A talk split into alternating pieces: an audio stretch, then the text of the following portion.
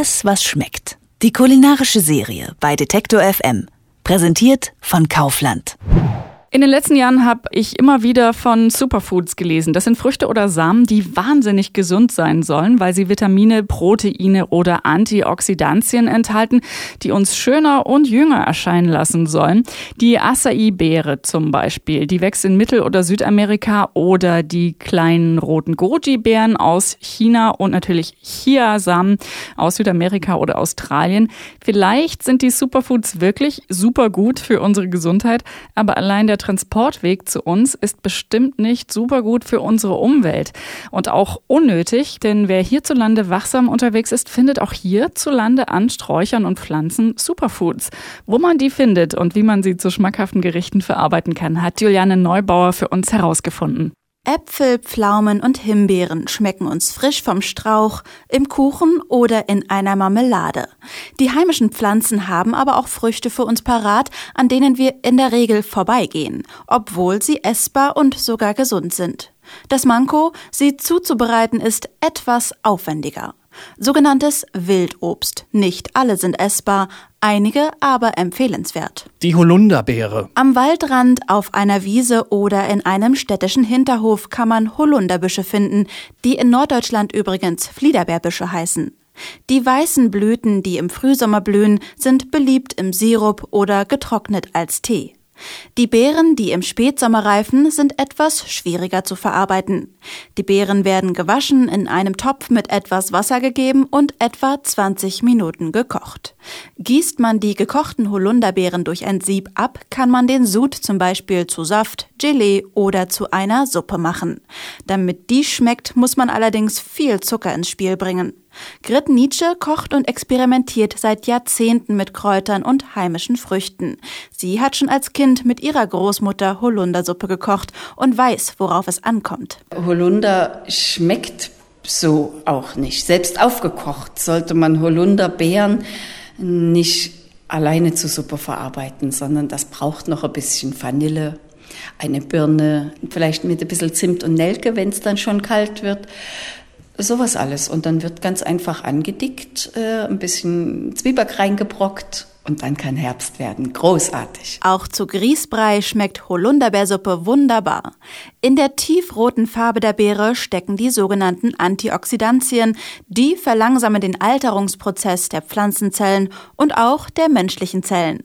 Ähnlich wie die Acai-Beere aus Brasilien. Die Vogelbeere. Nein, Vogelbeeren sind nicht giftig, auch wenn sich das Gerücht seit Jahrzehnten hartnäckig hält. Vom Baum pflücken und essen sollte man sie trotzdem nicht. Die Beeren über Nacht in Essigwasser einlegen, das entzieht ihnen die Bitterstoffe. Damit sie einen angenehm süßlichen Geschmack entwickeln, empfiehlt die selbsternannte Kräuterhexe Grit Nietzsche ein Wechselbad der Temperaturen. Ich mache das so, dass ich sie äh, tagsüber einfriere und nachts wieder raushole. Das heißt, dann stehen sie nachts bei plus fünf und tagsüber erreichen sie gerade so minus fünf, sechs, sieben. Und in der Spanne ist in der Natur auch so, so um den Gefrierpunkt mit Tag- und Nachtwechsel. Da geht die Chemieproduktion an sozusagen und aus diesen Gerbstoffen wird Zucker. Vier Tage lang kümmert sich Nietzsche um die Wohlfühltemperaturen ihrer Vogelbeeren, bevor sie sie weiterverarbeitet. Sie mischt sie beispielsweise unter ihr Brokkoligemüse oder in ein Apfelchutney.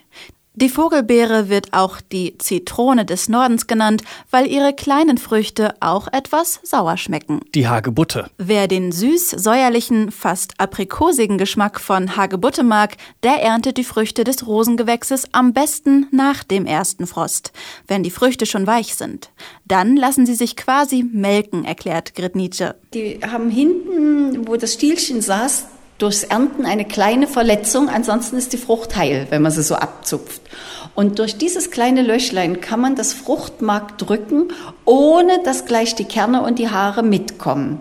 So wie es da im Glas haben, ist das wunderbare Marmelade. Und die enthält eine Menge Vitamin C und sei recht süß.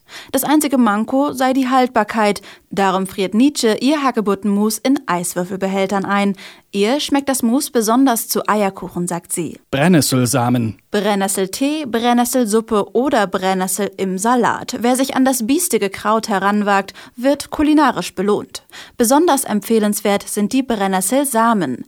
Einfach, natürlich mit Handschuhen, von unten den Stiel hochstreifen, alles in eine Schüssel legen, ein bisschen schütteln, die Blätter runternehmen und unten in der Schüssel liegen dann die Samen.